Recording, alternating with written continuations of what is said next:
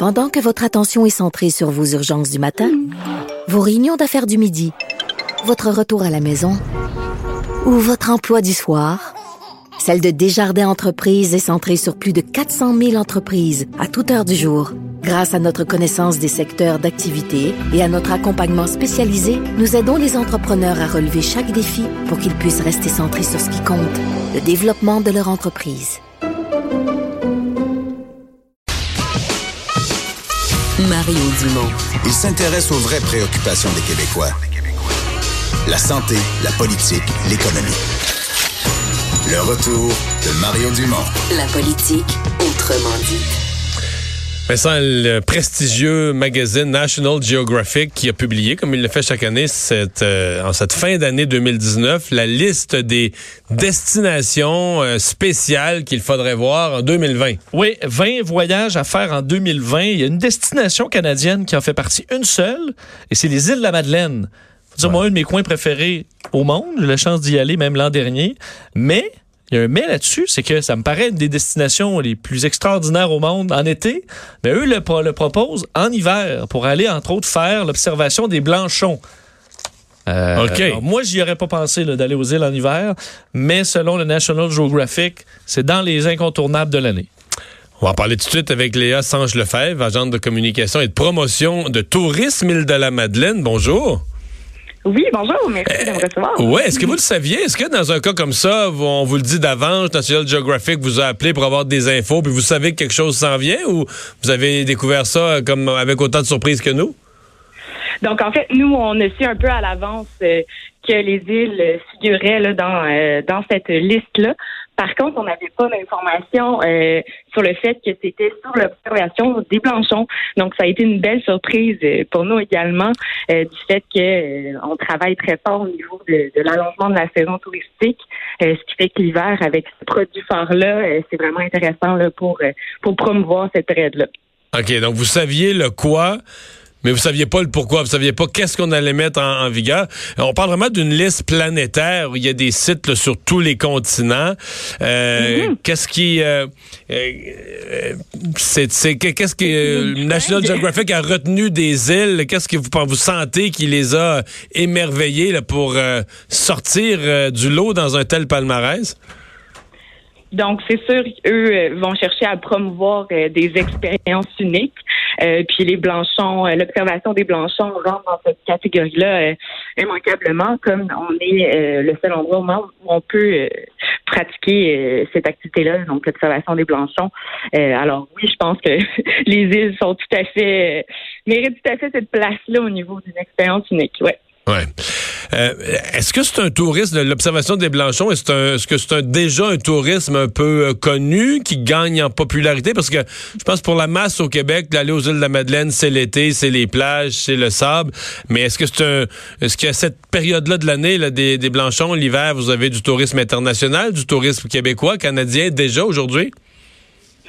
Euh, oui, donc en fait, là, il y a déjà euh, des marchés euh, où l'observation des blanchons est bien connue. Donc, on parle du Japon, de la Chine, et de plus en plus, c'est connu justement par les Québécois, Américains, Français également, Européens. Donc, ça gagne en popularité là euh, à travers le monde, effectivement, cette activité-là. Est-ce qu'à cette date-là, euh, aidez-moi, je suis jamais allé en- aux îles de la Madeleine euh, hors saison comme ça, mais Oui. les, les- les restaurants qu'on connaît, les auberges qu'on connaît, les non connus là, des îles de la Madeleine, euh, est-ce que tout est ouvert, euh, mettons, en- dans le milieu de l'hiver? Bien évidemment, ça va, ça va avec la demande. Donc, c'est sûr que, euh, étant donné qu'il y a peut-être moins d'achalandage euh, qu'au niveau là, de la saison estivale, ce n'est pas tous les commerces qui sont ouverts, mais il y en a quand même quelques-uns euh, qui ont des heures d'ouverture réduites. Par, Donc, par contre, vous allez me dire, si, si, euh, si le tourisme explose, euh, les autres perdront pas d'argent, ils vont ouvrir? Sûr. Ouais. Mais donc, il y a aussi un travail qui est fait là, euh, au niveau des intervenants euh, du milieu de l'industrie touristique, justement pour développer ce produit hivernal et donc offrir aussi d'autres euh, d'autres activités là, en plus de, de l'observation des blanchons là, qui se passent aux îles. Mhm. Euh, est-ce que vous pensez, je ne sais pas, est-ce que vous croyez à l'effet d'une d'une d'une publication comme ça parce que vraiment je l'ai vu partout pour ça je l'ai revu. National Geographic le sort mais c'était repris par des sites de voyage c'était repris par CNN je, je l'ai devant moi la, la liste des euh, au niveau dans la catégorie nature là euh, bon euh, premier en haut de la liste c'est l'île de la Madeleine ensuite le désert de Kalahari au Botswana où on fait des safaris la la forêt Białowieża en, en Pologne ensuite un autre site en Hongrie les îles Canaries en Espagne les Maldives dans l'océan Indien le Grand Canyon en Arizona. C'est ça la liste que vous vous retrouvez. Quand même impressionnant. Pensez-vous que ça, ça va amener euh, du, tourisme, peut-être un tourisme qui, surveille tous ces, ces palmarès-là, un tourisme plus haut de gamme? Tout à fait, surtout que cette liste-là est, très très reconnue là internationalement. Donc le National Geographic a une notoriété assez importante. Donc oui, c'est sûr que ça va ça va avoir un super effet pour les îles, d'autant plus que le bouche à oreille, tous les partages qu'il y a eu sur les médias sociaux. Euh, par exemple, pour n'en citer qu'un, Good Morning America, qui a également fait euh, un segment euh, ah avec le, palmarès. Donc, ça a fait boule de neige, là, comme on peut dire. Alors, il y a vraiment une belle visibilité qu'on obtient là, de par cette, ce palmarès-là. Qu'est-ce que vous répondez à ceux qui disent ah ben voilà ça va gâcher les îles de la Madeleine parce que il y, a toujours ça on dit on veut avoir un succès touristique puis après ça s'il y a trop de touristes des gens disent ah ben là va plus là euh, tout le monde est là c'est tourisme de masse c'est trop achalandé il y a plus d'exotisme il y a plus de tu sais on, on, perd le côté un peu unique de l'endroit parce que c'est juste des touristes. Est-ce que vous craignez ça ou vous n'êtes pas encore rendu là? On n'est pas encore rendu là pour l'hiver. Je vous dirais que c'est un peu pour ça aussi qu'on travaille à prolonger la saison, donc pour pouvoir étaler justement l'achalandage touristique tout au long de l'année et pas concentrer sur une certaine période.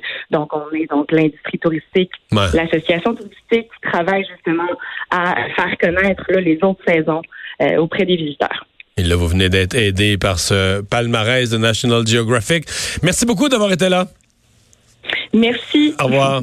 Léa Sanche Lefebvre, agente de communication au Tourisme Île de la Madeleine. On va faire une pause. Au retour, Normand Lester nous fait le bilan de cette semaine en actualité internationale. Le retour de Mario Dumont.